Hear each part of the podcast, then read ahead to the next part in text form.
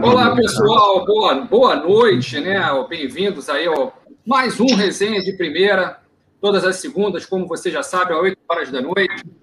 É, lembrando que a gente fez nessa semana, pessoal, uma resenha muito legal. É só procurar aqui no canal com o zagueiro Dante, que está na França.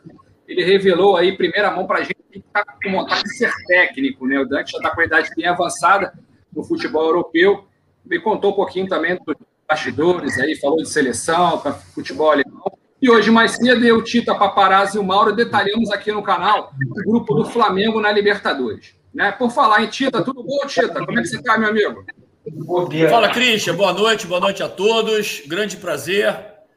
Mais uma oportunidade aí para a gente falar alguns temas de, de, de, futebol, principalmente Copa Libertadores, que se inicia amanhã, né, com vários clubes brasileiros, Campeonato Carioca. Mais uma vez, aqui esperando essa grande oportunidade. É verdade. E aí, Edilson, tudo tranquilo? Tá melhor agora com a presença do Valinho aqui, né? E o Tita agora artista nos comentários das transmissões dos jogos aí. Então, estou muito feliz de compartilhar com vocês o momento nessa noite de segunda-feira aí. Até lá. É verdade. Valeu, Edilson. E Tita, o Tita aí é um artista dentro, um artista dentro de campo, um artista aí nos comentários. Por falar em comentário, Marcelinho, como é que você está, Marcelinho? Tudo bem, cara? Tudo bom, Cristian? Boa noite, Edilson, Valim, Tita. Delei daqui a pouco entrando aí, tudo tranquilo. É, já que você falou o nome do nosso convidado aí, pessoal, a gente vai receber hoje Valim Vasconcelos, ex-vice-presidente aí do Mengão, de futebol, finanças, foi campeão com, da Copa do Brasil, enfim, com o Flamengo. Tudo bom, Valim? Boa noite, Christian. Boa noite, Edilson, Marcelo, Tita. Prazer estar aqui para falar com vocês e com todo mundo que está assistindo a gente. É verdade. obrigado aí pela disponibilidade, o Valim. E hoje o pessoal de casa já fala muito sobre Flamengo, óbvio, né? Falar sobre futebol também, sócio-torcedor, balanço financeiro do Flamengo, dívida, futuro do Mengão, chave de grupos aí do Flamengo na Libertadores, entre outros assuntos aí relacionados ao atual campeão brasileiro. Lembrando que já já o Deni vai estar aqui com a gente. Né? E eu já começo aqui o nosso bate-papo, o querendo ouvir de você né? Flamengo aí que começa aí a caminhada aí na, na Libertadores, pegando o Vélez, né? Queria saber de você como é que você vê esse jogo do Flamengo contra o Vélez e também um pouco do grupo, né? Uma vez que o Flamengo está em vai ter Vélez da Argentina, que é o atual líder do grupo B do Campeonato Argentino, vai ter aí também União Calheira, né, do, do Chile, que tem o, o Valdívia, ex-Palmeiras, e também vai ter a LDU, né, que é uma pedra no sapato aí dos times brasileiros. É, o, o Cristian, eu, eu vejo a Libertadores, não, não tem jogo fácil, né? Você pode achar ah, esse União Calheira né, time novo, etc, etc e tal, mas na hora do vamos ver lá, na hora de, da, da do jogo, da disputa, eles vêm com muito mais vontade ainda, ainda por cima que o Flamengo foi recentemente campeão da Libertadores, é um, é um dos maiores times da, da América. Então eles vêm com mais vontade ainda para ganhar do Flamengo. Então não vejo jogo fácil, grupo fácil, não, não tem isso. Né? E amanhã vai ser uma pedreira é, danada, né? O Tita que jogou Libertadores aí sabe que o bicho pega lá quando, a, quando tem jogo Brasil e Argentina lá, a coisa não é fácil. Então eu espero um grupo bastante difícil. O Flamengo tem um time muito qualificado e eu estou com muito, muita certeza que vai passar para a próxima fase. É só manter um padrão de jogo que os jogadores estão acostumados e tudo, e a gente espera que, que esse ano, diferentemente do ano passado, que teve troca de treinador, né? dois, três treinadores no ano passado, assim, uma quebra do trabalho, que, que a gente comece o, a Libertadores com o pé direito, com o Rogério comandando esse, esse grupo aí, que é muito bom, né? É verdade. O, o, queria saber do Edilson, do Marcelo aí. O Delei tá chegando também. Ô, Delei, como é que você tá? Tudo bem? Tudo bem? Cristian, tudo, tudo tranquilo. Edilson, Marcelinho, Milton Queiroz. Valinho, prazer te receber. Nós temos um grande amigo em comum que deve estar nos assisti assistindo, que é o nosso amigo Ren, Valinho. Acho que está prestigiando a gente.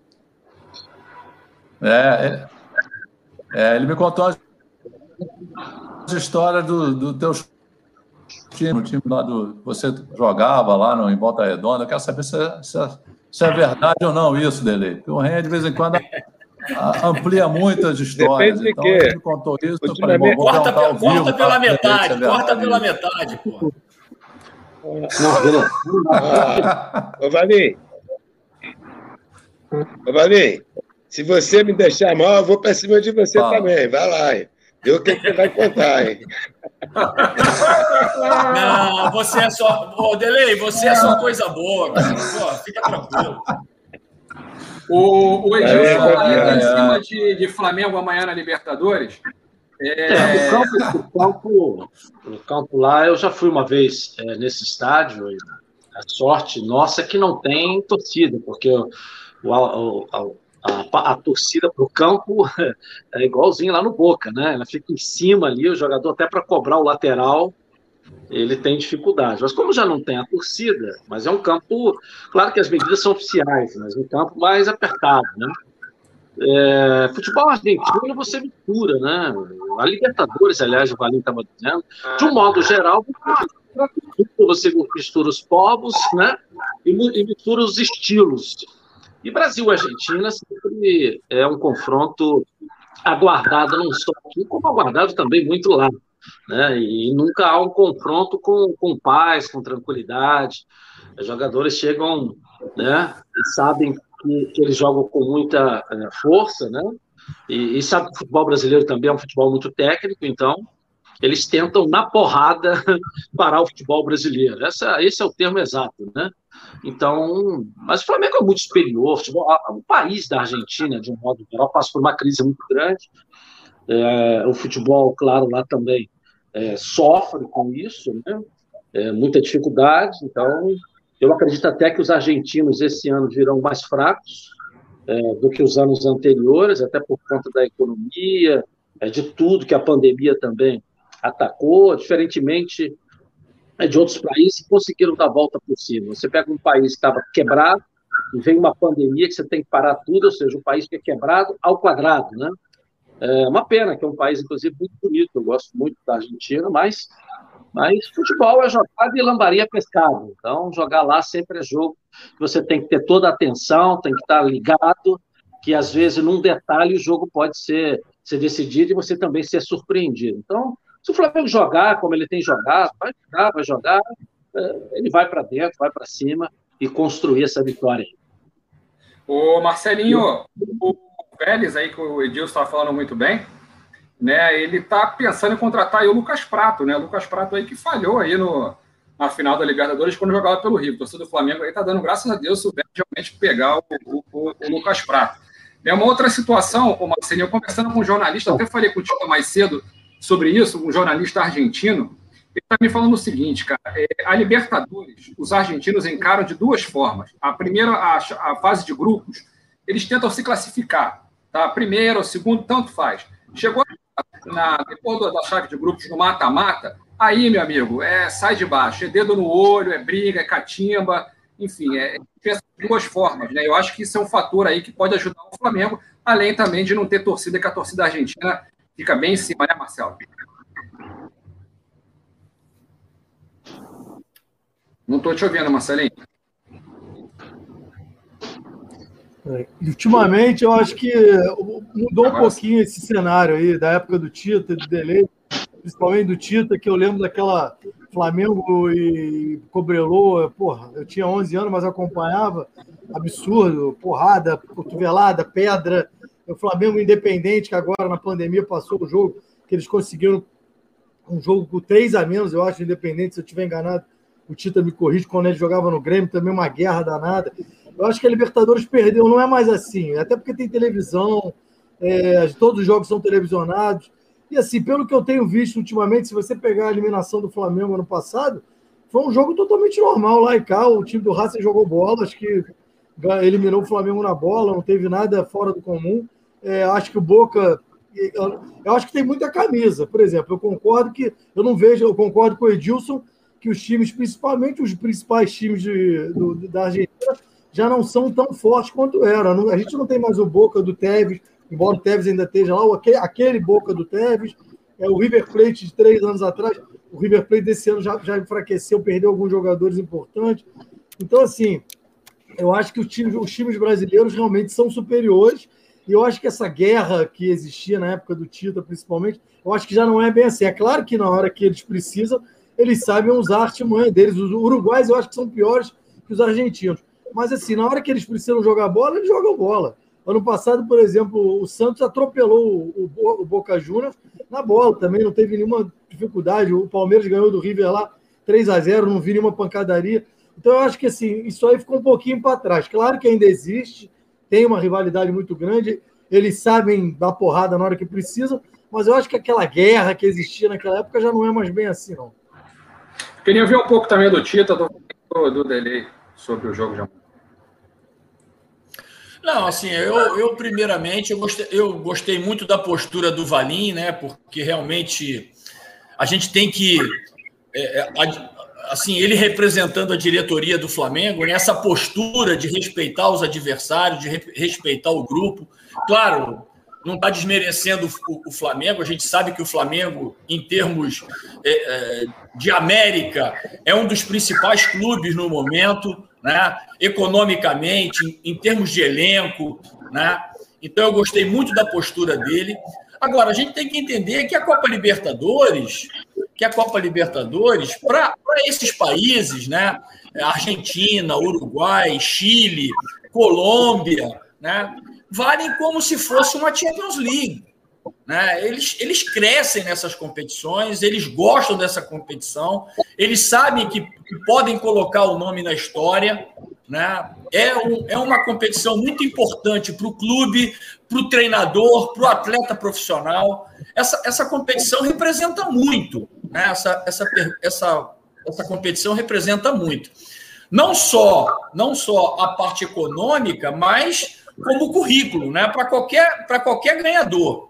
Agora, a minha pergunta que eu gostaria de fazer para o pro, pro Valim é o seguinte: a gente tem ouvido muita pressão, né, nas redes sociais principalmente, da situação do Rogério Ceni, né? Eles, o Flamengo perdeu para o Vasco, estava perdendo de 3 a 0, perdeu para perdeu de, no final, terminou como 3 a 1 Depois estava perdendo para a Portuguesa de 2 a 0 conseguiu empatar de 2 a 2 O Flamengo estaria preparado para o resultado amanhã contra o Vélez com essa questão do treinador, do Rogério Senna? O Tita, só. É, o, o, o, Valinho, antes de você responder, só corrigindo aqui, o, o, o Tita aqui, o Valinho não está representando a direção do Flamengo, né? O Valinho era da direção do Flamengo, hoje não está mais. Desculpa, Valinho, pode seguir. Não, é exatamente isso, Tita. Eu, eu, eu fui vice-presidente de finanças, saí do começo de 2020, né? É, tenho grandes amigos lá, continuo apoiando o presidente Landim, mas não estou mais na diretoria. Eu, a, minha, a, minha, impressão de fora do campo, e, e é uma coisa engraçada, né? É, vocês que, que, que, foram jogadores, né? E eu, quando eu fui vice-presidente de futebol em 2013, metade de 2014, e diferentemente de torcedor que eu tinha sido até então, né? Quando você tem um olhar de fora, você não sabe o que está se passando lá dentro, nos treinamentos, na, no relacionamento, etc. E tal. Então você fica cobrando muita coisa lá de fora e não sabe o que está acontecendo lá dentro. Né? Então é, o torcedor às vezes diz: ah, mas tem que tirar fulano, tem que botar Beltrano, etc. e tal. E a gente não sabe efetivamente o que está acontecendo e não pode julgar simplesmente pela visão que você tem aqui de fora. Então, esse é o primeiro ponto que eu queria deixar. O segundo, eu vi em relação ao jogo do Vasco, em relação ao jogo, o jogo contra, o, contra a Portuguesa foi um jogo assim, acho atípico. Primeiro, é um time que nunca tinha jogado junto. Segundo, um campo horroroso, impossível jogar bola num campo daquele, tá certo? Mas o jogo do Vasco, principalmente, Tita, e é, eu, eu, eu senti, vocês podem me confirmar, quer dizer, quem é que vai dividir uma bola no jogo contra o Vasco, sabendo que tem um jogo da Libertadores? Não é que não vai dividir, mas naquela dividida que você dá em Libertadores, Olha, não vou dar uma dividida com, com o jogador do Vasco correndo o risco de me machucar ou, ou de, não, de não jogar Libertadores, tá? Não quero dizer que o cara tirou o pé, mas não é aquela mesma, não vai com aquela mesma vontade que iria num, numa decisão, etc. E tal. Então, eu quero crer que aquele jogo contra o Vasco foi um jogo que o Flamengo queria ganhar, tomou um gol de cabeça assim de escanteio logo no início, isso aí deve ter dado uma desestabilizada no time, mas eu acho que o Flamengo tem todas as condições de chegar lá amanhã uh, na Argentina e ganhar do Vélez. E, Marcelinho, eu, eu, eu tenho só uma, uma, uma um, um, comentário sobre o que você falou. É, jogar com o estádio cheio, a torcida apoiando, o pessoal fica mais agressivo. Com o estádio vazio, não tem aquela é, torcida apoiando o time, isso é, não é que a violência né? mais duro é, diminui, entendeu? Porque com aquele cara, com aquela torcida no teu pescoço lá mandando ir para dentro, o jogador vai para dentro mesmo, vai no impulso da torcida, né? Então talvez a violência tenha diminuído um pouco, não violência, mas o jogo mais duro, porque você não tem aquele estímulo da torcida é, pedindo para os caras pegarem os jogadores adversários. Né? É por aí, Delei? É, deixa eu só fazer um registro. É, primeiro que eu acho que o Flamengo é, é o favorito, acho que o, o grande adversário do Flamengo é, vai ser o Palmeiras, se você começar a olhar teoricamente né, em relação aos outros clubes. É, é, claro que, por exemplo, amanhã eu vou torcer para o Vélez, viu, Valinho? Eu fui torcer para o Palmeiras não deu certo. Depois eu não pude nem sair com o meu cachorro aqui fora, cara.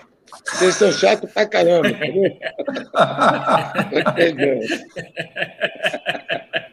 Mas você você está devendo a gente desde de 83, Delei, vou te falar, hein?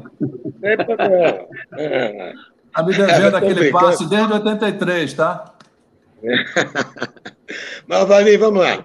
É, de verdade, eu acho o Flamengo é, é, é, favorito. É claro que já foi dito tudo aí. A Libertadores é uma competição onde esses países que o Tita citou realmente é, é, eles levam, assim, dão uma importância muito, muito grande. Mas eu queria é, partir para outro lado.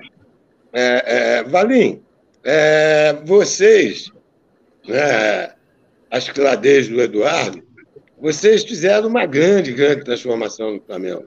Está né? Aí para todo mundo ver.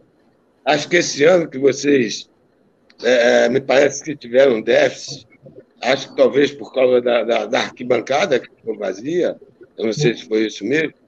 Mas como é que você vê hoje o, futebol brasileiro? Quer dizer, o Flamengo e vamos dizer talvez o Palmeiras, é, se distanciando tanto, e cada vez mais essa distância aumenta, é, qual a saída do futebol brasileiro, Valim? Eu, particularmente, quer dizer, principalmente quando eu, eu, eu vivi meus quatro mandatos é, lá no Congresso, eu sempre, a princípio, apoiei essa questão do clube empresa. Né? Porque eu acho que o Flamengo é uma coisa diferente, o Palmeiras está lá com, um patrocínio realmente espetacular, mas a maioria dos clubes é, realmente passam umas dificuldades muito grandes. Eu queria você, né, com a visão que você teve de toda essa transformação, né, falasse um pouco da, da, é, dessa transformação e como que você vê, né? Daqui a pouco, será que nós vamos ter só dois grandes times no futebol brasileiro? Seria isso? Delei, assim, é, essa transformação do Flamengo não foi uma coisa assim da noite para o dia, né? Foi uma decisão de um grupo que entrou lá e, e assim, nenhum, ninguém do grupo era participava da política do Flamengo até então. A gente era apenas uh, torcedores, né?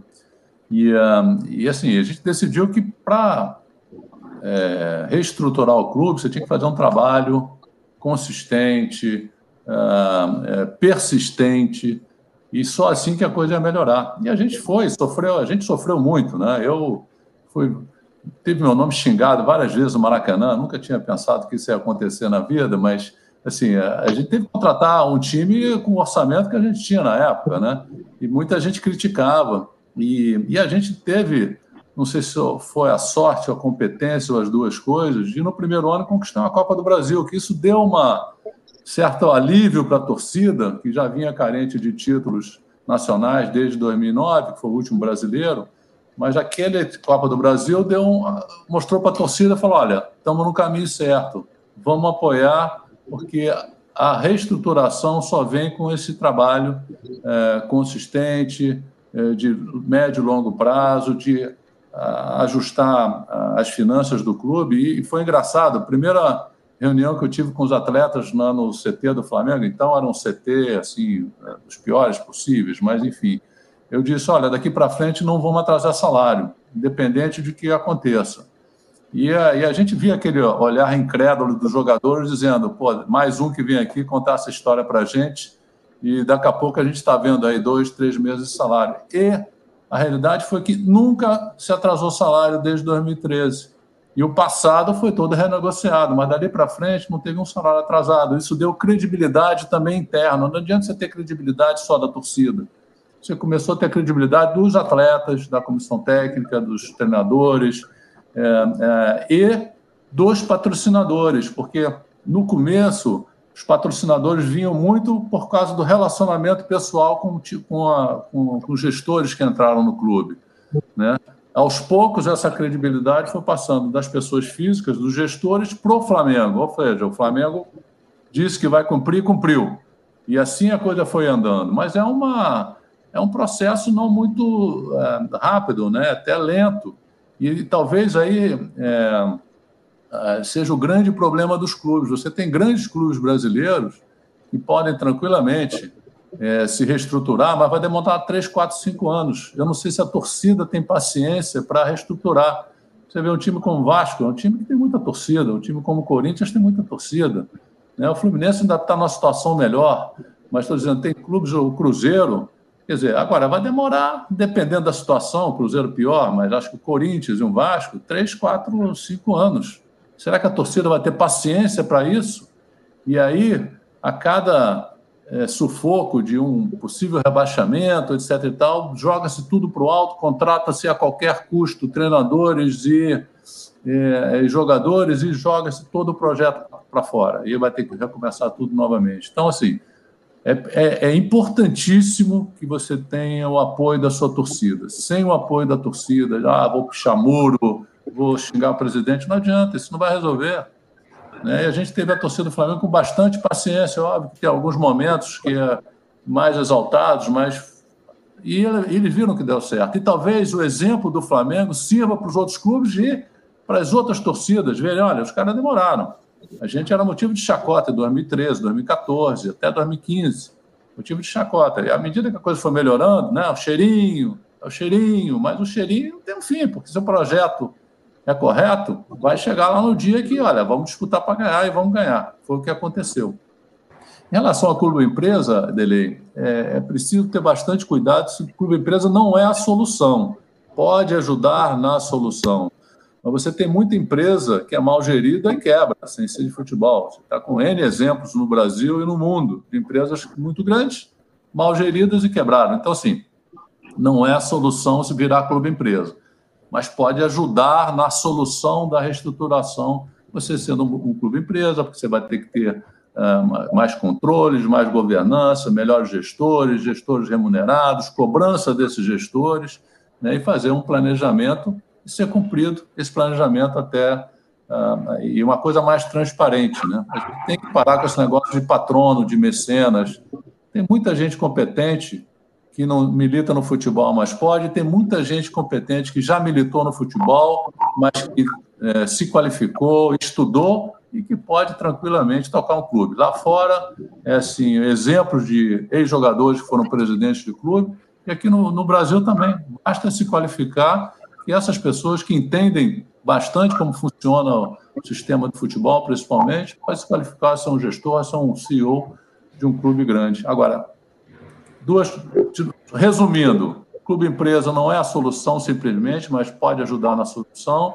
E, e, segundo, é um processo lento que requer bastante paciência da torcida e apoio da torcida. A torcida tem que acreditar. Vale um, um tempo sendo motivo de chacota, vai, mas é, é o preço que vai ter que pagar para o seu clube voltar a ser a ter destaque no futebol brasileiro, sul-americano e mundial.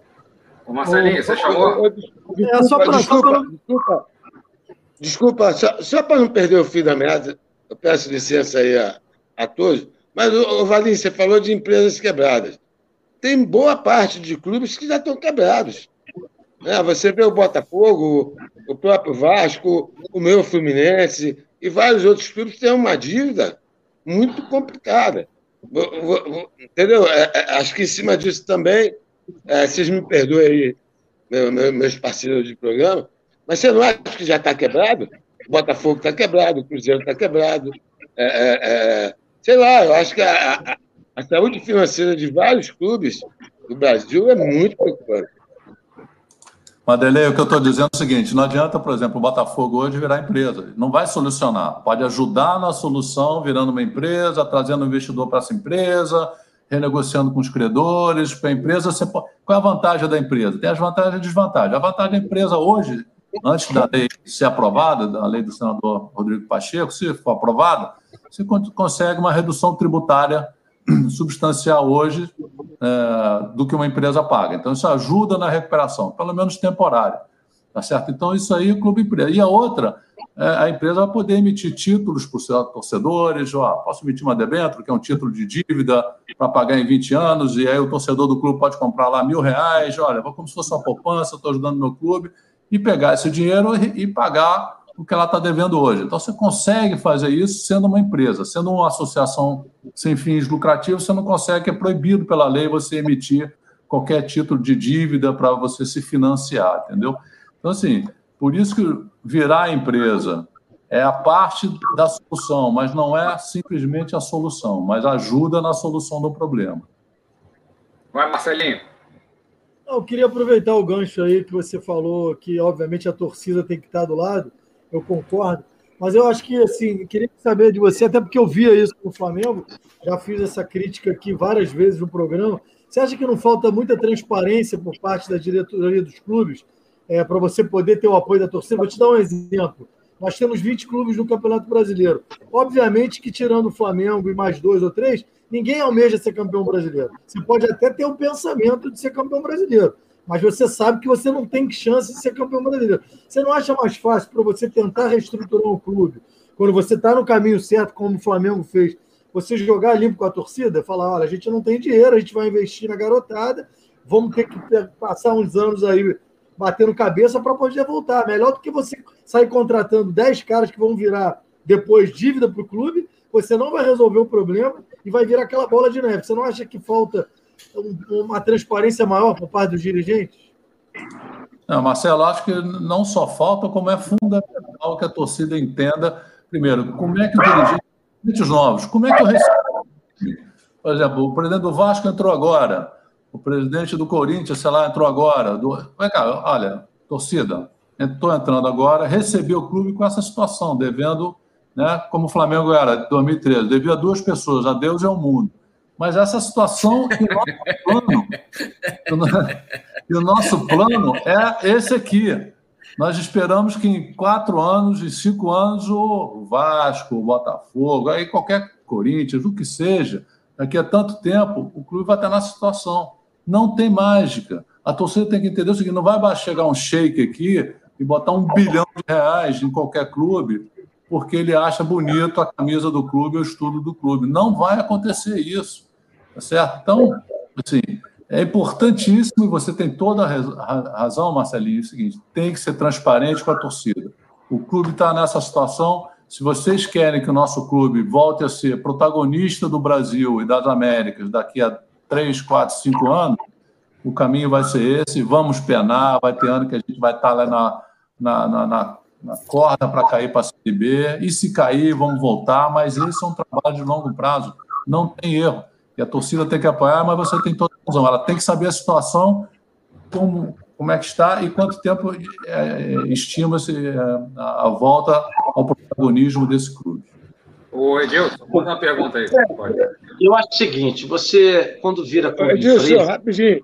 Ô, Edilson, ah. Edilson, Edilson, é, esse Sim. bagulho aí é teu cachorro de novo? Até para ele pedir desculpa pro Valim, cara, não dá. Ô, Tita, todo programa esse cachorro quer participar. Não, não, não. Ele fica do meu lado aqui só para te ouvir. Esse cara. Ele adora. Ô, ô Gilson, tem que dar um cartão amarelo para esse cara, rapaz. É, é, é, é, cachorro. Hoje, hoje, cachorro, hoje, eu acho que é pro cachorro. Hoje à tarde eu falei com o chefe dele, disse que ele vai levar um puxão de orelha já já, viu?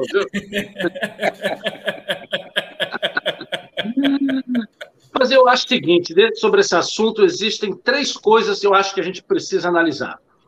Existe o clube empresa, que é a oficialização do clube do empresário.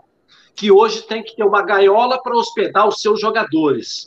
Aí você vem para o clube empresa, você oficializa o empresário para poder administrar o clube, é, dando lucro. Só que ele também tem que ter a responsabilidade do clube.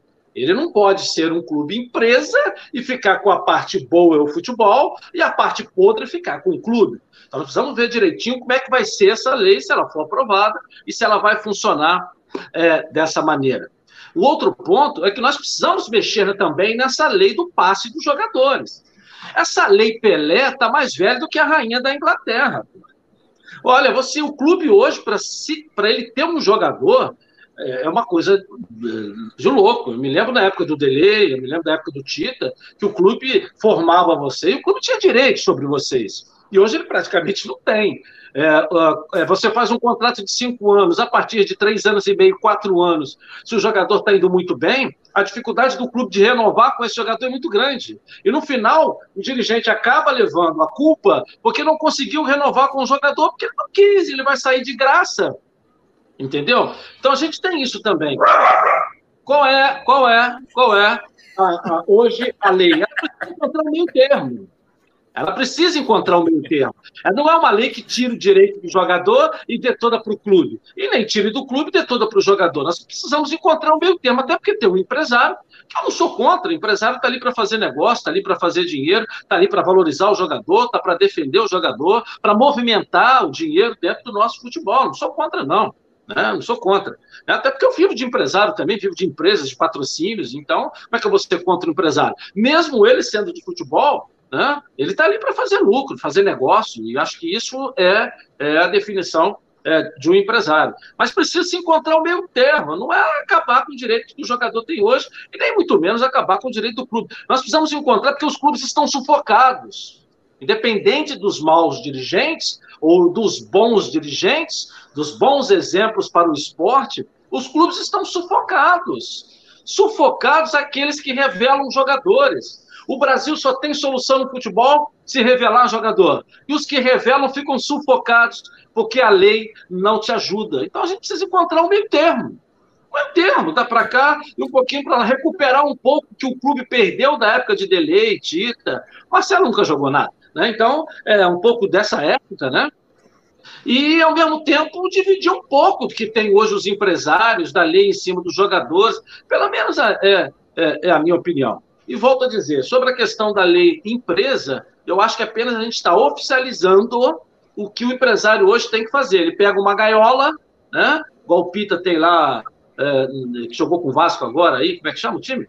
É lá em Tombos, né? o Tom Bense, coloca ali os jogadores dele ali. O Pedro, para poder ser comprado, era daqui, era dali, não sei onde. Aí você pega um outro time que você nem sabe que existe, né? Então é o tal da gaiola, que a gente chama, e coloca o jogador lá dentro, dentro daquele clube. O empresário, como é que ele faz isso, né? Torcedor que está nos assistindo precisa entender. Por que, que o cara, por exemplo, se o cara é, investir no Botafogo, Botafogo é, tem lá sócio proprietário, sócio remido, sócio não sei o quê, não sei o quê. Ele nunca vai ter controle é, do clube. Porque você pega um conselho deliberativo, se quiser caçar o contrato, tira. Agora, você pega um clube ou o Tom Bense, vamos botar aqui que é do Pita, que tinha lá é, 10 sócios, 50 sócios, ele chega lá, compra o título dos caras e passa a ser o dono do clube, porque só tem ele de sócio. Entendeu o que eu estou querendo dizer? Por isso que você pega equipes do interior que você não tem muita expressão e vê os empresários lá, porque chega lá, tem 20 títulos, 10 títulos, 50 títulos, o cara chega lá, dá um milhão para cada um, 10 milhões, ele comprou um clube. Ele, ele é dono de todos os títulos de sócio dentro do clube. Então, ele não tem como não ter controle desse clube. É assim que funciona. Então, a gente agora vai estar oficializando a maneira desses empresários saírem dos clubes menores e tentarem entrar nos maiores clubes uh, uh, através da lei, que dê a ele um pouco mais de segurança nesses negócios aí. É a solução? Para uns sim, como disse o Valim, mas para outros não interessa. Interessa ser para o Flamengo? Interessa ser para o Fluminense? Não, mas interessa para o Botafogo. Entendeu? Interessa para o Botafogo. Nós temos outros times aí que, que devem se interessar. Pelo menos essa é a minha opinião. Chita. Não, assim, eu queria, eu queria fazer uma outra pergunta para o Valim, né? Ele que conhece muito bem todas as pessoas dessa diretoria. Uma, uma preocupação da pessoa que está de fora, por exemplo, que eu fiquei assim um pouquinho preocupado, foi com essa situação da contratação do Rafinha, né? Pelo menos para fora, né, publicamente, que a diretoria ficou dividida. Você acha, Valim, que, que pode haver alguma ruptura dessa situação, de, dessas pessoas da direção? Por exemplo, a gente sabe que o, o, o Marco Braz não veio com esse grupo né, que deu, que fez essa grande transformação no, no, no, no, Flamengo. Mas nós sabemos também que dentro desse grupo tem pessoas que não é assim é, é, favorável a todas as decisões que o Marcos Braz toma. Você acha que pode haver assim uma, uma ruptura no grupo que hoje comanda o Flamengo, por exemplo? Ô, Tito, eu acho que discordância é até saudável, né? Você não pode ter brigas, é, como você comentou. Acho que qualquer grupo, e aqui se a gente, nós, nós seis aqui, a gente tem uma, talvez sobre né, clube empresa, alguma coisa, cada um pensa em uma coisa diferente aqui. Eu acho que é importante a discordância, a discussão, né, quando ela está uh, quando ela é positiva e visa o benefício do clube. É óbvio que eu também sabendo de fora, tá, Tita, como eu não estou participando, mas uh, pode haver discordância, sim, e cabe ao presidente do clube né, uh, tentar uh, que chegue a um consenso e a melhor solução para o clube. Eu acho que o presidente, nessa hora, tem que entrar, atuar e, e entender o que for melhor para o clube, ele tem que decidir, apoiando um, um grupo apoiando outro grupo, as opiniões divergentes, ele tem que sentar e, e e ter o discernimento, e para isso que ele é presidente, de chegar e falar: não, essa decisão aqui é mais benéfica para o clube vamos uh, tomar essa decisão. E quem está lá dentro tem que saber ganhar ou perder no bom sentido. Quer dizer, se a minha opinião hoje ganha, pode ser que amanhã eu perca, mas tem que respeitar. Né? Todo mundo ali está na mesma barca e que todo mundo quer o mesmo objetivo, talvez com, com, com caminhos diferentes, mas o objetivo todo mundo persegue o mesmo e, de novo, o presidente é que tem que chegar nessa hora e dizer: olha, vamos, de tudo que eu ouvi, essa para mim é a decisão mais acertada e todo mundo vai ter que uh, apoiar essa decisão. É assim que a coisa tem que funcionar. Ô, Valência, só para não perder o gancho aí do que o, do que o Tito te perguntou, a gente percebe, assim, no, no, se a gente pegar os últimos anos recentes aí, a gente, a, a gente pegar os grandes times recentes do futebol brasileiro, é, não sei se é coincidência ou não, eu acho que não, é, a gente não vê uma supremacia por muitos anos. A gente vê times muito fortes. O Fluminense da Unimed ele fez um grande time, não conseguiu dar uma sequência, passou cinco anos brigando, mas não conseguiu. Depois começou a ter briga interna. A gente viu isso no Palmeiras, já Parmalat. A gente viu isso em vários clubes que tinham grandes times e não conseguiram criar uma supremacia no futebol brasileiro. E a gente vê que o Flamengo caminha para isso, pelo menos nesse primeiro momento. Ainda é muito cedo para falar isso, mas é, assim, a impressão que dá até pelo cenário né, político, pela pandemia. Agora, você acha que assim, o grande segredo para isso acontecer é justamente o que você falou, é não ter essa vaidade interna, conseguir segurar os egos, porque a gente sabe que política é duro. Quando você está ali, todo mundo ganhando, daqui a pouco o cara começa a se querer vice de futebol, outro também quer ser presidente, quer levar os louros. Você acha que a vaidade é o grande segredo para você que o Flamengo hoje tem uma supremacia? Ô, Marcelinho, eu, assim, duas coisas que você citou aí que para mim são bem claras, né? E assim, você citou Unimed e Parmalat. Talvez se a Parmalat tivesse até hoje no Palmeiras e a Unimed até hoje no Fluminense, seriam os dois clubes mais poderosos do Brasil. E, é, no caso do Flamengo, e, e Palmeiras também hoje, né, com a Crefisa, né? Uhum. O Flamengo é, é, assim, um pouquinho diferente disso, porque o Flamengo cresceu com, sem ter nenhum a, a, apoio de uma grande empresa, dois, três anos, e depois sai, a Unimed foi um pouco mais, mas o Flamengo cresceu com seus próprios meios, né? com a força da sem sua mecenas, né? Torcida, sem mecenas. Exatamente. Então, é, é um pouco diferente. Esse é o primeiro ponto. Segundo ponto, a questão da vaidade. Isso acontece em qualquer lugar. Né? Pode ser que daqui a, a alguns anos uh, tenha uma corrente que queira apoiar um candidato, outra corrente que era do mesmo grupo outro quer apoiar outro candidato vaidade acontece. Eu acho que o importante é que, na filosofia que foi implantada em 2013, continue. Se essa filosofia de, olha, ser, ter responsabilidade orçamentária, não investir mais do que as pernas, do que do que a, do que a, do que a situação permite, se essa filosofia for mantida, não, tem nenhum, não vejo nenhum problema, né? porque acho que o Flamengo vai continuar crescendo. E tendo pessoas competentes na gestão, essa eu, eu, eu, vejo que o Flamengo vai ficar por muito tempo no topo. Óbvio que não vai conseguir ganhar tudo, que nenhum time no, no mundo consegue ganhar tudo o tempo todo, mas vai estar lá disputando tudo o tempo todo durante muitos anos ainda. Eu posso, eu posso, ô, ô, Cristiano, deixa eu, só pegar um, deixa eu só pegar um gancho agora aí que, que, o, que o Valim falou sobre a responsabilidade do orçamento. É, o Flamengo teve uma campanha em 2019 espetacular, né? Espetacular, assim, que a gente. Eu, eu me lembrando assim de, de um time de rendimento, de ganhar, de, de ganhar os títulos, de jogar bem, de fazer gols, uma coisa impressionante. Só que chegou no, no ano de 2020, né? O Flamengo começou a contratar jogadores. O Flamengo começou a contratar jogadores que hoje a gente vê que não foram tudo aquilo que o clube esperava. Por exemplo, o Flamengo contratou o Gustavo Henrique, contratou o Léo Pereira, contratou o Michael, né? Pedro Rocha. Pedro Rocha. O, o, o, Flamengo contratou o Pedro Rocha, o Flamengo contratou o Thiago Maia, que se machucou, está tá parado aí oito meses.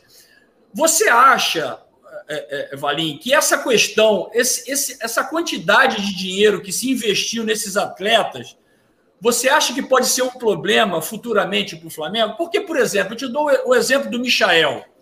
O Flamengo gastou no Michael 35 bilhões de reais. Só o Flamengo poderia pagar isso tudo num jogador como o Michael. Né? Eu acredito que, por exemplo, hoje, se, não, olha assim, ó, veja, eu não estou desvalorizando o jogador. Eu não estou desvalorizando o jogador.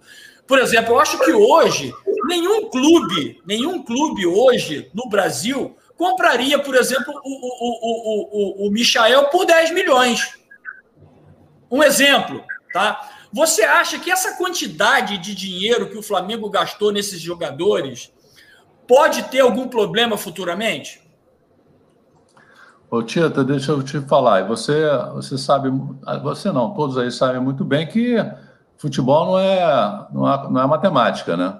Você pode contratar um jogador que está muito bem num clube, a gente teve milhares, milhões de exemplos, que traz para o seu clube e ele não rende, por um monte de razão. Ah, não se adaptou, a torcida eh, jogou dois jogos mal, a torcida começa a pegar no pé, tem o psicológico, etc. e tal. Não quer dizer, e eu concordo com você, que esses jogadores que não deram certo no Flamengo, não estou dizendo que são maus jogadores, mas por alguma razão até agora não, não, não, não apresentaram o futebol que era esperado deles, tá certo? Mas, não mas assim, uma série de motivos. Por outro lado, tiveram outros, outros jogadores que vieram foram muito bem, né? O próprio Pedro, que foi contratado esse ano, o Gabigol, o Bruno Henrique, o Rodrigo Caio, até o Gerson, né? Assim, vários jogadores que vieram para o Flamengo e, não, e, e, e se adaptaram muito bem, né? Agora, não quer dizer que você possa vender ou emprestar, eu concordo que todos eles se desvalorizaram, mas assim, é, N exemplos de jogadores que não estavam jogando bem num clube, foi emprestado e no outro clube jogou muito bem e foi comprado por outro clube. Você pode emprestar um jogador desse com passe fixado no mesmo valor que ele foi uh, comprado e ele pode render. A gente tem alguns exemplos no mundo e o, o exemplo que vem, mais me vem à cabeça é o, é o Sala, que era da Roma, não jogava, era um jogador, foi para o Liverpool e, e, e, se encontrou no Liverpool. Eu não estou querendo comparar com nenhum desses aqui. Mas você pode ter o Léo Pereira, o Gustavo Henrique, uh, o próprio Michael e tudo, podem ir para algum outro clube e, e jogarem, voltarem a jogar o futebol que jogavam antes de vir para o Flamengo. Então, assim, é uma questão talvez de adaptação. Não, não, não são maus jogadores. Ah, o Flamengo pode recuperar? Pode, mas assim, é preferível você ter uma perda pequena, obviamente, e, e deixando o jogador embora, porque você continua continuar insistindo num jogador que aparentemente não vai dar certo, né? É, isso faz parte da vida, erros e acertos fazem parte da vida e do futebol mais ainda, né? É muito incerto você assegurar, a não sei que você traga um Messi, um Cristiano Ronaldo, um Zico uh, para o seu clube que você sabe que vai dar certo. Qualquer um outro, você olha, pode dar certo, pode dar errado. É, faz parte da, da vida do futebol. E é, Agora, eu não vejo que isso vai causar nenhum problema, Tita, no, nas finanças do Flamengo.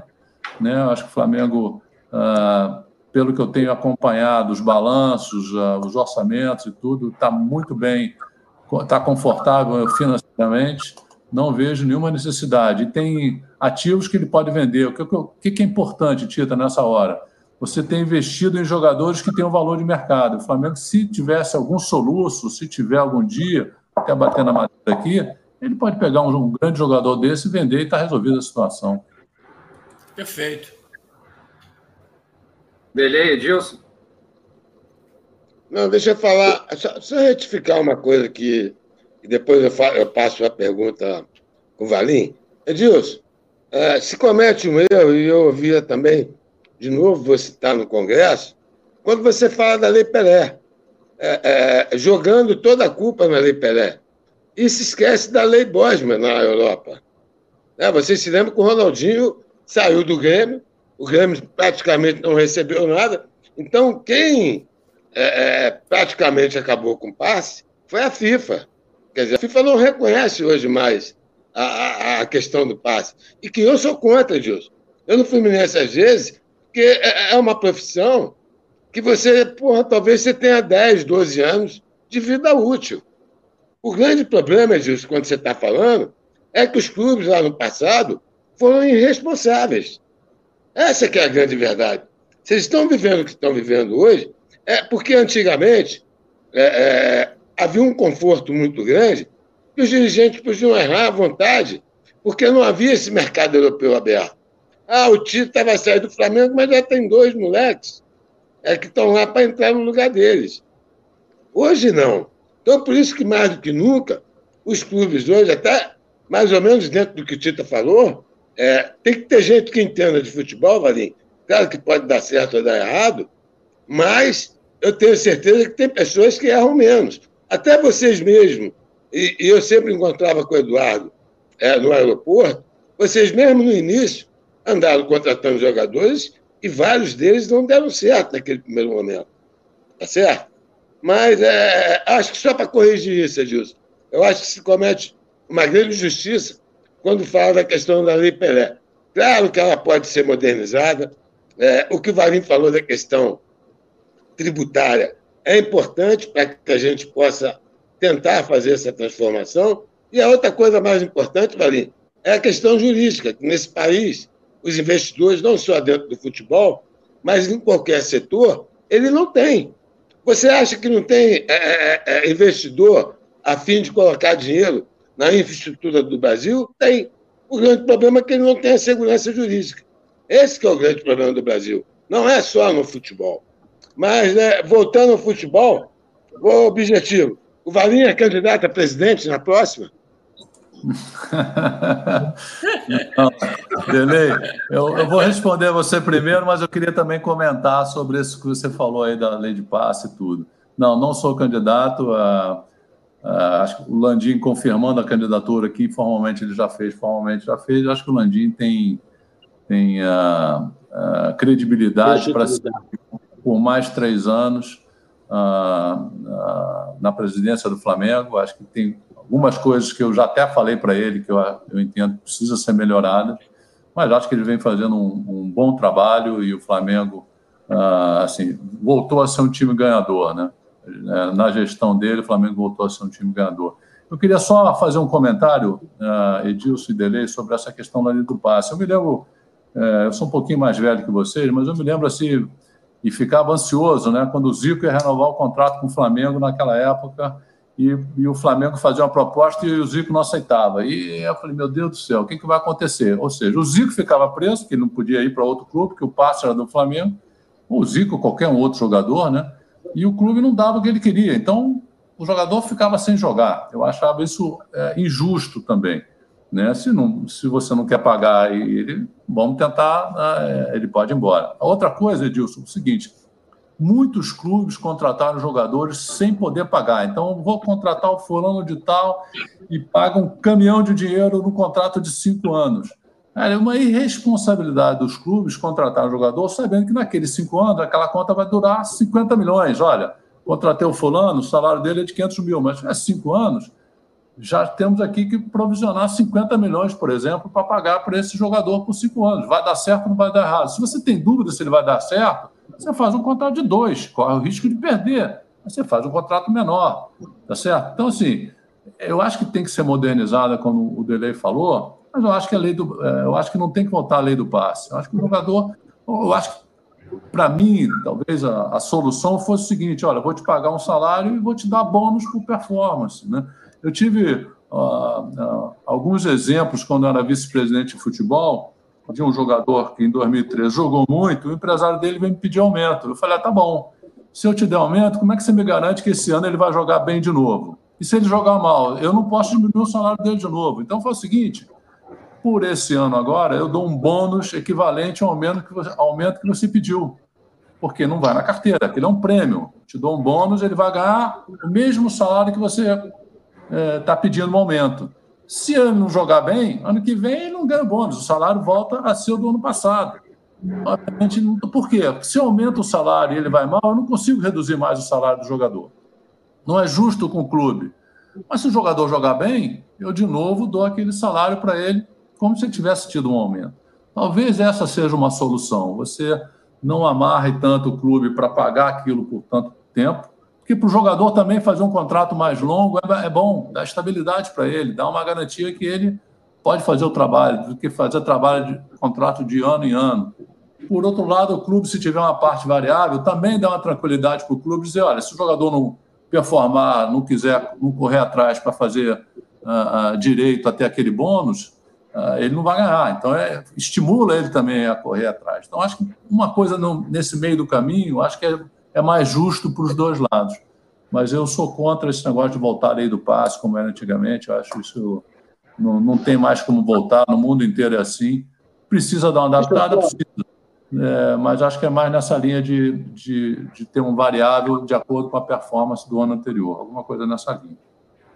eu não digo o Dele que está colocando palavras na minha boca. Em momento nenhum eu disse aqui que teria que voltar à lei do passe. Eu, eu, a minha posição é que precisa encontrar um meio termo. não, você não tem toda a razão. Eu, eu, não, eu, não, eu, não disse que, eu não disse que você estava pedindo a lei do passe, não. mas não, não, eu não falei isso, mas estou dizendo o seguinte. Não, você não foi o Dele que falou. Não, não, mas assim, deixa eu só, só terminar aqui, voltar então para terminar. Quer dizer, eu acho o seguinte: você tem razão. Ah, o clube fica cinco anos amarrado e o jogador, de repente, cai muito a performance e o clube tem que pagar até o final. Tudo bem. Mas, primeiro, o clube quis fazer cinco anos, ele podia fazer dois, podia fazer três. Mas certo? aí o jogador explode, você o não clube, tem o, clube, o clube quer pagar muitas vezes, mais do que ele pode. A gente tem vários exemplos no futebol brasileiro hoje de clubes que contrataram atletas, tem um lá em São Paulo, ele é muito bom jogador, mas está ganhando uma fortuna, porque ele disse que ia conseguir o patrocínio para pagar o salário dele, que é o Daniel Alves. Né? E não conseguiu o patrocínio, como é que faz? Tem cinco anos de contrato, meu irmão, vai ter que pagar, você fez o contrato. Né? Então, a irresponsabilidade dos dirigentes também, nessa hora, tem que ser medida. Então, cara, você contratou se você não tinha dinheiro. Se você contrata um jogador por um milhão por, por mês durante cinco anos, tem 60 milhões de cinco mais o décimo terceiro, 60, ó, 65 milhões, você, tem, você tem que. Você sabe que você assumiu uma dívida de 65 milhões por cinco anos, cara.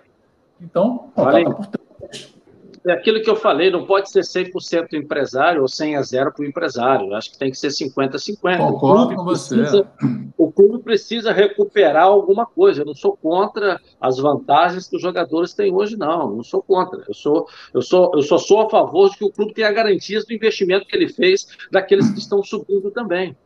Mas Entendeu? não tem como então, ter garantia, Dilson. Se o, jogador, se o jogador não performa, você não tem como ter garantia. O jogador pode jogar um ano bem, dois anos bem, mas ser três, três anos mais de A gente tem vários jogadores. No Rio de Janeiro tem um jogador que ganha uma fortuna. É, ou então você aumenta. Tem cinco anos de contrato, mas não tem como ser. É, ou então você né? aumenta a idade, a idade da transferência, porque com 20 anos hoje o jogador pode ir embora. Pode então ser, você passa para 23, talvez, 25. Talvez. Sei lá. É, eu acho exagerado, mas acho assim, talvez o primeiro contrato automático, não sei. Mas assim, tem que ser uma discussão que envolver os clubes e tem que envolver os atletas, os ex-atletas. Acho que é uma discussão que todo é, mundo é, fazer. Edilson, Edilson, veja só, Edilson, Edilson. É, eu não falei, é, é, o que eu quis te dizer que, que você estava falando do Pelé e não foi o Pelé, quer dizer, isso a gente sempre desconfia que a FIFA tem um olhar muito mais generoso dos clubes da Europa. Agora, nós estamos num país de uma moeda fraca, economicamente frágil, quer dizer, e quem criou isso tudo é aquela história, Tita, lembra da Lei Bosman, lá atrás, e que eu te falei, eu dei até o exemplo do próprio Ronaldinho Gaúcho. Ronaldinho Gaúcho saiu do Grêmio e foi embora. Por lá a Europa já não considerava esse negócio de passe. Então, quer dizer, essa é uma realidade que não tem volta. Ela não tem volta. Não, isso não. Entendeu? E aí, Edilson, você fala mesmo deixa aqui, como gosta de dizer o Christian, botar fogo no parquinho, eu não vou aqui, é, obviamente, citar nomes, até porque eu não tenho dinheiro para advogado. O problema é o seguinte, cara. Teve clubes lá atrás, porra, que negro, porra, dividia, tinha meia-meio, cara. A gente já escuta um monte de história dessa. Ah, se é verdade, é mentira? Eu acho que é verdade. Agora, não me pergunte quem, nem aonde, que eu não, não tenho dinheiro para pagar advogado. Agora, quando eu falo do modelo associativo, que tem muita gente que vai lá, não é para ajudar o clube, é para arrumar alguma lá. Entendeu? Essa que é a verdade. Ah, é, aí fica essa bagunça. Aí eu, para tomar uma decisão, eu tenho que ouvir o conselheiro tal, o conselheiro tal. Alexandre é. Vasco deu até tá tiro. Eu nunca vi, rapaz. É, é, os caras querem ser presidente do negócio, que deve um bilhão, maluco. Ah, ô, ô, me ajuda aí, né? É verdade, ô, ô Dele, é difícil mesmo. O pessoal aqui no chat está enviando pergunta pra caramba, Valinha. Antes de eu passar a bola aqui para o Edilson, é, eu tenho que fazer. São três perguntas e uma, o Valinha de bate pronto. Se você tem ambição de ser presidente um dia do Flamengo, por que você saiu da atual gestão? E se você aceitaria, olha essa pergunta, se você aceitaria ser executivo de um rival? É, pretendo, ser, pretendo ser presidente. Primeiro, pretendo me candidatar. Se eu vou ser presidente, vai depender dos, dos sócios do Flamengo. Pretendo é, me candidatar sim. Ah, eu saí da, da, da, gestão de finanças porque eu tinha divergências na condução da, da gestão do clube. Não nenhuma questão de. É, é, é, não é de divergências, né? é a maneira como o Landim conduzia lá. Ele, ele, ele com toda uh, com todo o direito, porque ele foi eleito, ele dirigia e dirige o Flamengo com duas, três pessoas. Né? Uh, o Flamengo tem 18 vice-presidentes, que eu acho, muito, acho exagerado até demais, muito exagerado, mas eu acho que tem certos assuntos que deviam, se, se colocou como vice-presidente, deviam estar, tá, discutir alguns assuntos. E os assuntos não eram discutidos, uh, então eu achei melhor não, não continuar, já que eu não estava podendo uh, ajudar do jeito que eu imaginava. Mas, assim, é legítima o modelo de gestão dele, porque ele foi eleito presidente e, e as pessoas têm que respeitar. Então, foi basicamente é, por isso. E, e, em relação a ser executivo de um rival, não, não sem chance.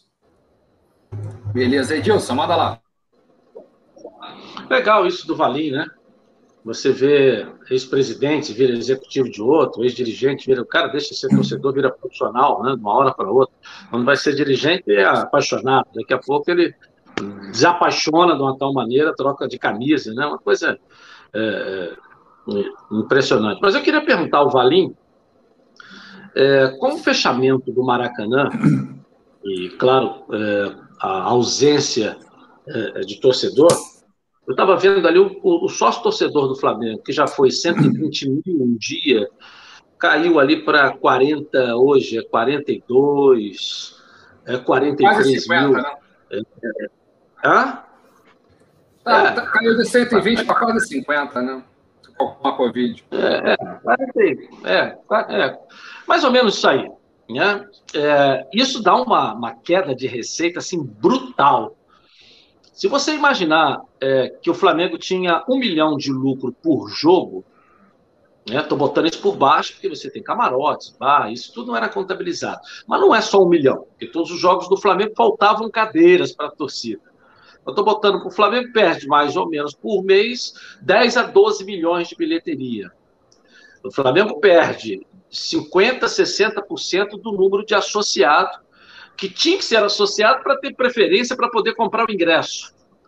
Olha a receita que você perde é, é, com essa pandemia, com a falta de público. Isso balançou os cofres do Flamengo, ou Valinho? Não, certamente, Dilson. É, qualquer perda de receita, o Flamengo teve uma perda de receita relevante, não só o Flamengo, né? O Barcelona teve, o Real Madrid teve, os clubes todos no mundo inteiro tiveram uma perda a minha, enorme. A minha, escola, a minha escola também teve, todos os negócios. é, exatamente. Então, assim, é, todo mundo teve perda de receita relevante, por isso que o Flamengo teve que fazer é, os cortes que fez, né, e enfim, a própria contratação aí, que eu acho que foi o Delei que mencionou, o Tita do Rafinha, que não veio, entendo que foi por essa razão também. Assim, nessas horas você tem que ser o mais uh, diligente possível, né, com suas finanças, com seus recursos, porque a perda foi enorme. O que eu acho que talvez pudesse ser evitado, Edilson, é o seguinte: é uma perda tão grande, que chegou a 150 mil e tem 50 mil, se perder 100 mil, uh, talvez fizesse, tivesse algum tipo de ação com os sócios torcedores para eles continuarem um tempo, ou você dava um desconto, ou você dava uma carência, porque é muito mais fácil você é, voltar a ter um relacionamento com o sócio torcedor, ou mesmo durante a pandemia, tentar fazer alguma ação com o sócio torcedor, com ele na base de sócio torcedor. Na medida que ele sai da base de sócio torcedor, para você trazê-lo de volta para a sua base, dá muito mais trabalho. Então, talvez tivesse, ó, vou te dar um desconto de 50% enquanto não tem jogo, vou te dar uma carência de três meses, você não precisa pagar. É, agora que estão começando a fazer algumas novas ações com os sócios torcedores, alguns prêmios, algumas ações, mas muito, muito tímidas. Desse, desse, desculpa te interromper, Valim. Grande Nada. parte desses nossos torcedores aí do Flamengo estão fora do Rio, né? A torcida aqui no chat até reclama bastante, o pessoal de fora do Rio, que não tem quase benefício, né, como sócio torcedor. Então, Christian, é isso que eu estou falando. Pois é, eu, assim. Eu, Perdeu eu... porque estava atrelado, Valinho. Você é sócio não, atrelado ao ingresso do jogo. Não é necessariamente, é Dilson, porque, não, como o Christian falou, é só, a maior base do Flamengo é fora do Rio. A, a maior base sócio-torcedor do Flamengo é fora do estado do Rio de Janeiro. Então, muito... Eu sei, mas justamente é o seguinte: para você ter preferência, porque você tem 60 mil lugares, né? E você tem 120 mil sócios. Como é que cabe isso no Maracanã? Você tem que, você tem que dar critérios para que tenhamos 60 mil pagantes. Qual era o primeiro critério? Que seja sócio do Flamengo, que esteja em dia. O cara que vai a mais jogos. Tinha alguma coisa nesse sentido. O cara que vai a todos os jogos, ele tinha preferência para comprar os ingressos. Entendeu? Aquele que vai de vez em quando estava lá atrás na fila. Entendeu? Aí, a é, partir do momento que. No caso do Flamengo era diferente. Quem pagava mais caro tinha preferência. Que eu acho que não pode ser assim. Acho que você tem que, ser, você tem que combinar o valor que você paga com a frequência que você vai ao estádio. Tem que ter alguma, algum cálculo, alguma fórmula que você é, privilegie quem paga mais, mas também quem vá, quem vá com mais frequência. estádio fazer uma, uma fórmula, aí sim, você faz dessa forma, você paga mais, mas também você foi pouco ao estádio, então tem um cara aqui que paga menos, mas vai muito mais, ele tem preferência com você. Você tem que estimular o cara aí para o estádio mesmo, tá? Sim. É, agora, se o Flamengo perdeu, é porque o programa não está tão atraente também, ou durante a pandemia né, ficou um programa que. O Fluminense cresceu. O Fluminense cresceu na pandemia. Eu não, eu não conheço o sócio torcedor do Fluminense, mas certamente o Fluminense fez alguma ação com seus sócios torcedores para eles ou aumentarem ou eles não saírem. Alguma coisa deve ter sido feita, que eu acho que isso deveria ter sido feito. Né? Então, a, e o Flamengo deixou algum dinheiro na mesa aí com essa, com essa fuga em massa aí do, do sócio torcedor. E é mais difícil você trazer do que você dar um desconto é, eu... e, e mantê-lo na base, era muito melhor. É, eu não posso falar do sócio de sócio do Vasco, né? É, que naquela época, daquela campanha, passou de 100 mil, né? Eu cheguei a dizer que até o. É, como é que chama o presidente do Vasco? O Alexandre Campelo contratou até a mulher que contou os gols do Túlio, né? Para poder anotar lá o número de sócio é, é do Vasco, que é 120 mil e tal, aquela história toda. Tem que tirar força do torcida do Vasco da Gama, né? Mas quem é que contava esses números aí é justamente aquela que contou os mil gols do Túlio Maravilha. Né?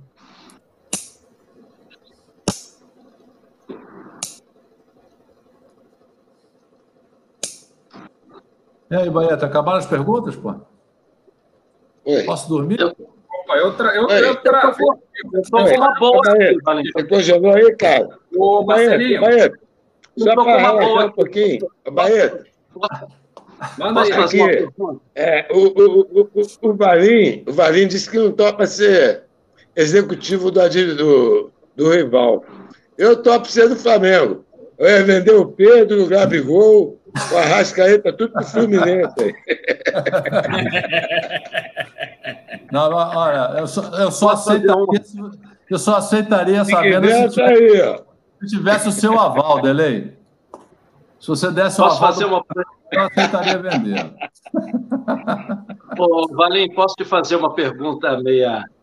meia... Responde se quiser, né? Tal. Eu tenho o maior respeito por você. Quiser, Dilson. Eu sei que você é um cara muito transparente, anda de cabeça erguida em tudo quanto é lugar.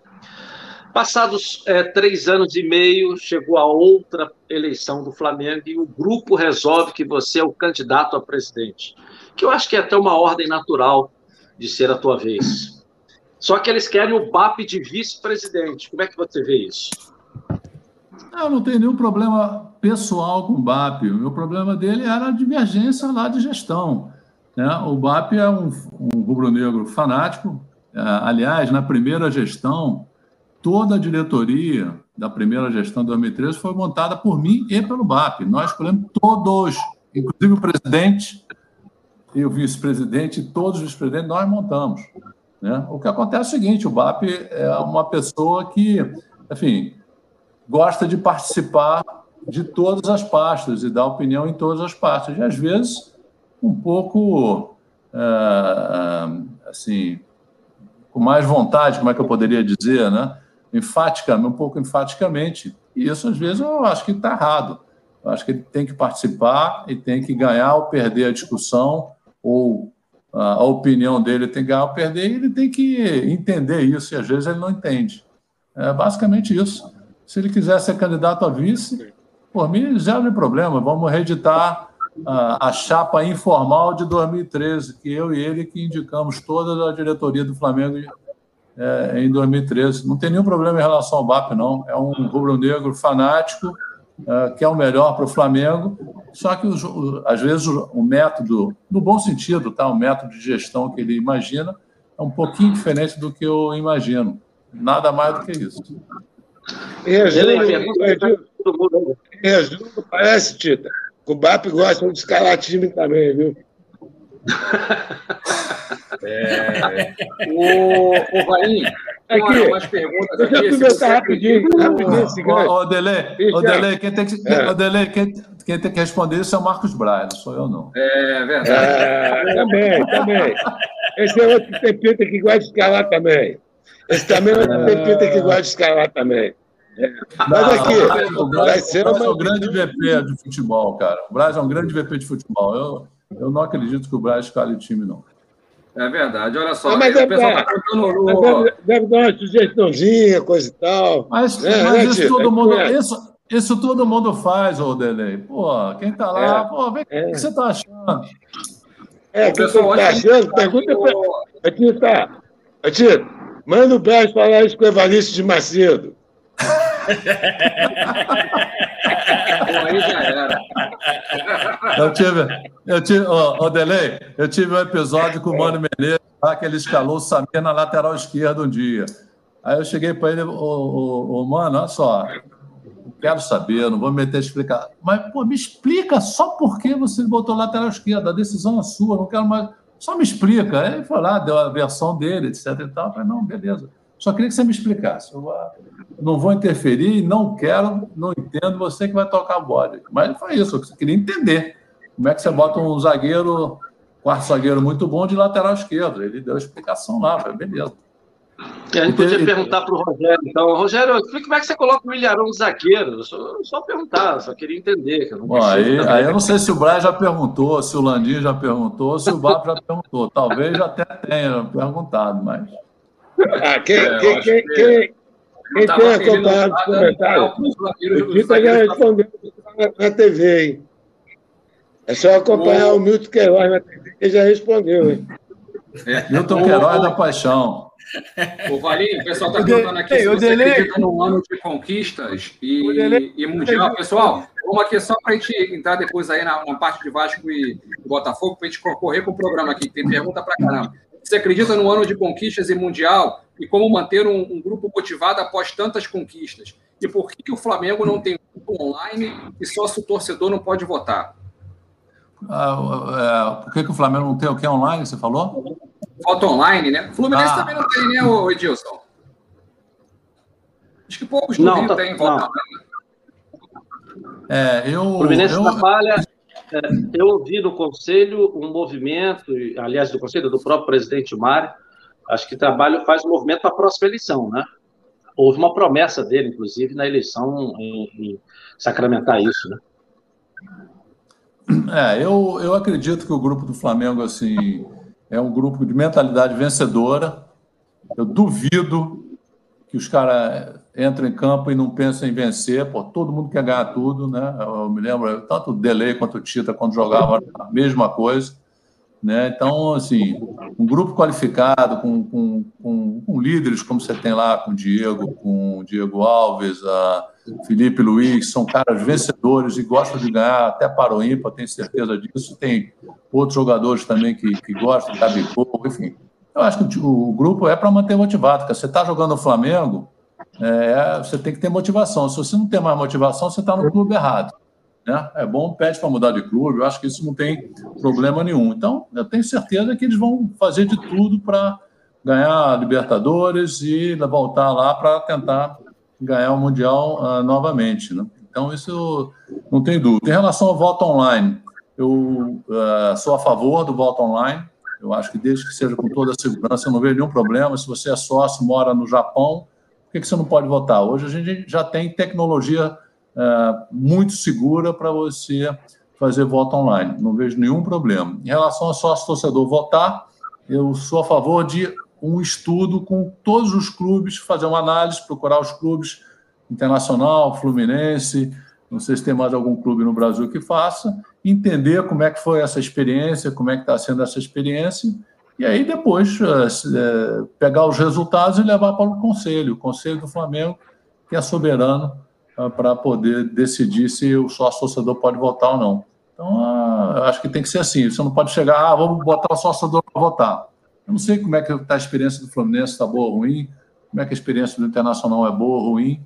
E sim, fazer uma análise realmente profunda e, e com, os, com as, os prós e os contras, levar à votação para pro, os órgãos uh, deliberativos do clube. Acho que essa, essa é, o, é o caminho que tem que ser.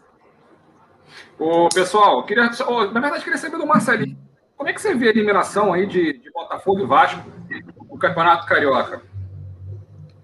É, nenhuma surpresa, né? Infelizmente, nenhuma surpresa. Se a gente for pegar. É, é uma consequência e uma sequência do que aconteceu no ano passado. Eu acho que o Vasco está muito acima do Botafogo, né? Eu, depois, eu juro para você, depois que eu vi o Tita fez o jogo, ele pode me confirmar aí, né? pelo menos é a minha opinião. Eu fiquei assustado com o Fluminense e Botafogo, de verdade, porque o time do Botafogo é um negócio assim, dos mais horrorosos que eu já vi na minha vida no futebol. É impressionante. Assim, sem brincadeira, o Fluminense não jogou absolutamente nada e o Botafogo não conseguiu passar do meio de campo. Para você ver o nível do jogo que a gente teve no sábado. Um jogo horroroso, que deu sono, mas assim, o time do Botafogo não conseguia é, fazer cosquinha, não é assim, não é incomodar é impressionante. Assim, é um negócio assim, assustador mesmo, de não conseguir trocar três passes. E o Fluminense, obviamente, que assim, jogou para o gasto. Assim, no segundo tempo foi um pouco melhor, as mudanças, algumas mudanças surtiram ali efeito. É, eu acho que o Wellington fez uma boa partida.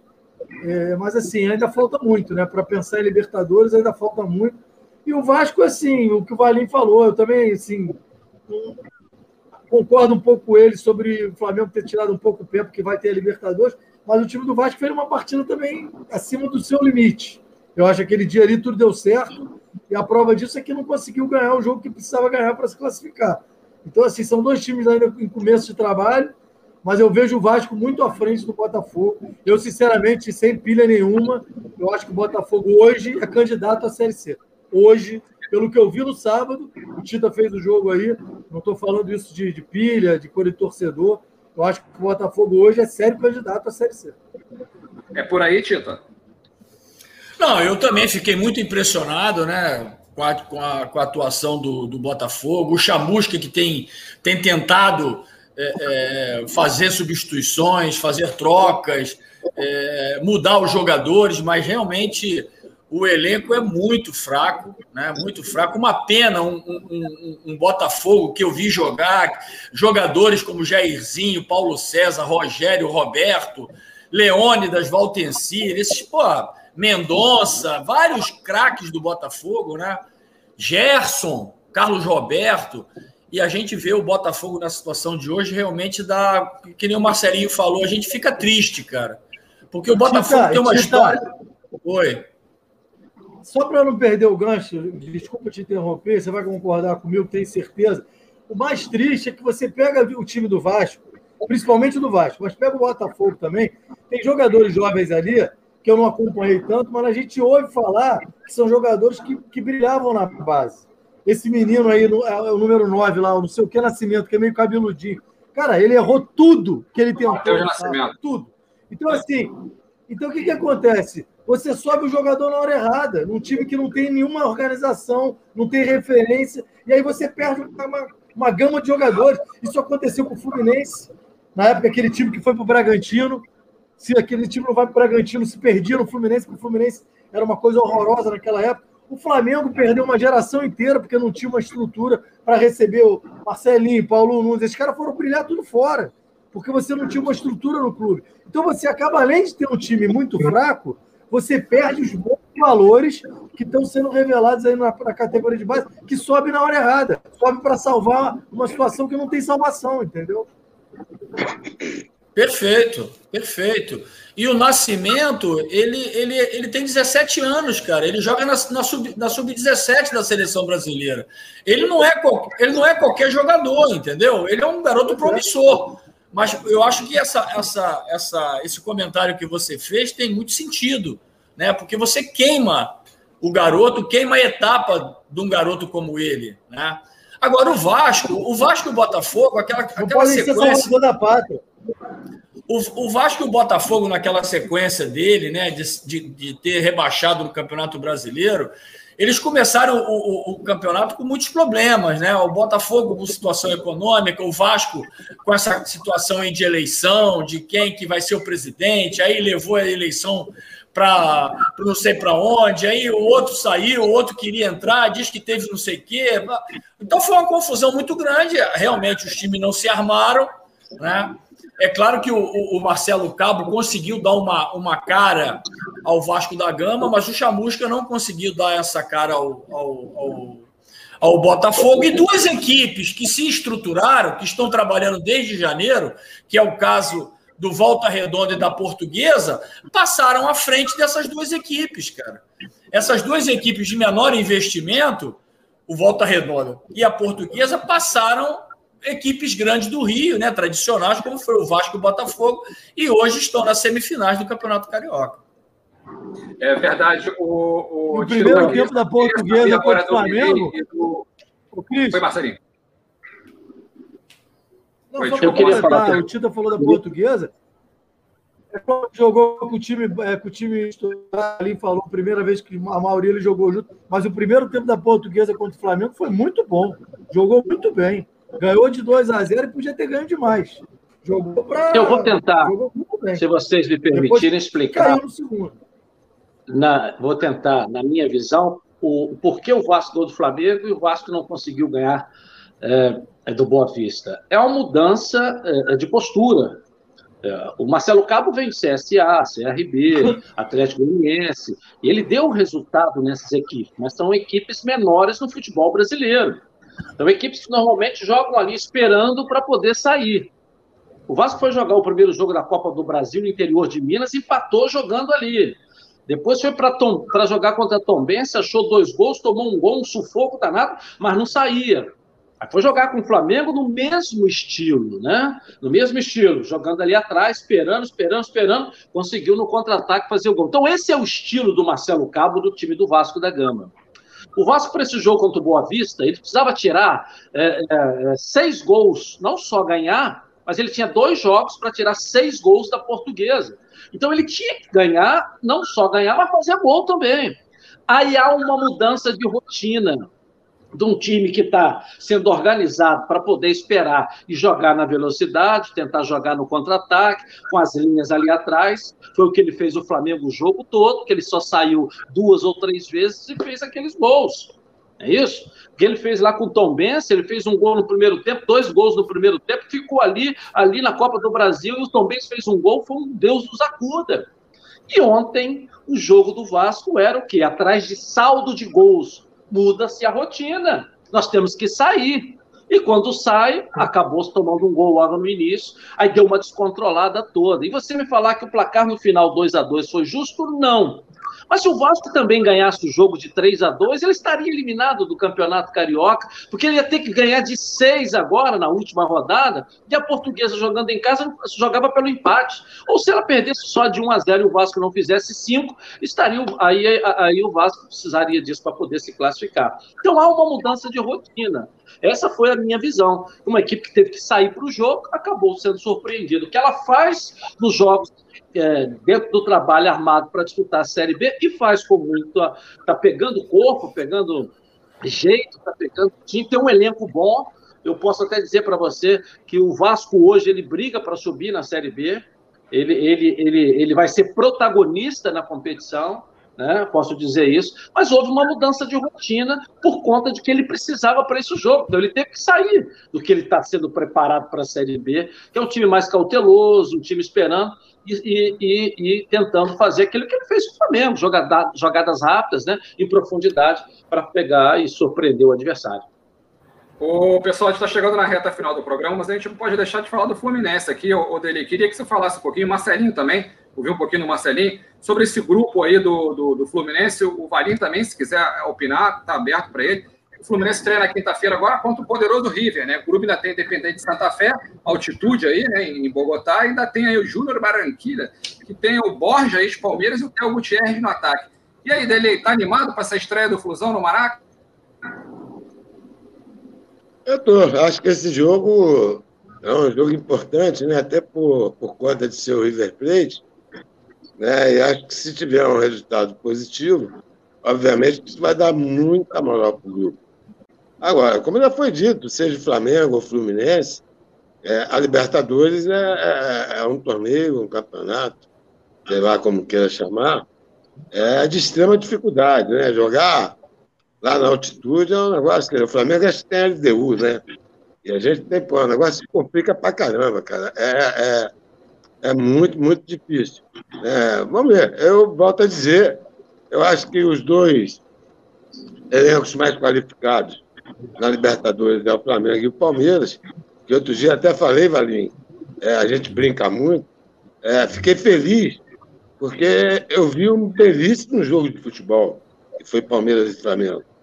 Né? É, é, é, o que a gente gosta de ver. A gente pode até. Eu não brinco, não, eu sei que o Flamengo de verdade, mas não tem como não dizer é, que é um dos melhores de futebol que você consegue ver hoje no Brasil. E eu vou torcer, eu vou fazer minha parte, que é torcer para o Fluminense. Se me perguntarem dos cantores mexicanos que chegaram, eu vou esperar para ver dentro do campo, entendeu?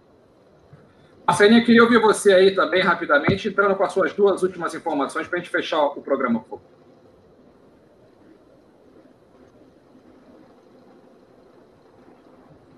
Marcelinho, você não, não viu? Eu concordo com o Valinho, concordo com o Delay. O Flamengo, é, na minha opinião, eu, eu sou até mais. Estou tô, tô te ouvindo. Tô te ouvindo. Tá ouvindo? Vai lá, Marcelo. Sim, sim, estamos ouvindo, estamos ouvindo. Alô? Oi, Marcelinho, Alô? manda aí. Pagar essa internet aí, Marcelinho. Alô? Estamos te ouvindo. Ah. Tá me ouvindo? Ô, ô, ô Cristian, Cristian, antes de terminar, deixa eu fazer uma provocação pro Valinho, rapidinho. Rapidinho. Valinho. só, só, só você responder o negócio do jogo lá, hein, Delei? Só se a gente for o jogo lá do, o jogo de volta redonda contra o time do Renha lá. Eu quero, eu quero essa resposta. Hoje até que foi boa. O Flamengo. O entrevistado aqui é você. O entrevistado é você. Não não. Aqui, é, numa boa, eu, eu gosto muito de você, que eu falei o Ren, e sei o Landim, é, eu conheço a história do Landim também, outro cara de muito sucesso. É, Eduardo Bandeira e, e, e, e Landim, vai ser uma briga boa na eleição, né? O, o Deleio, Landim ganha de lavada. É verdade. É mesmo, é? É mole. É mesmo? É só você contar conta nos dedos quantos, quantos tiros tem um e quantos tiros tem o outro. É verdade. Vai lá, Marcelinho.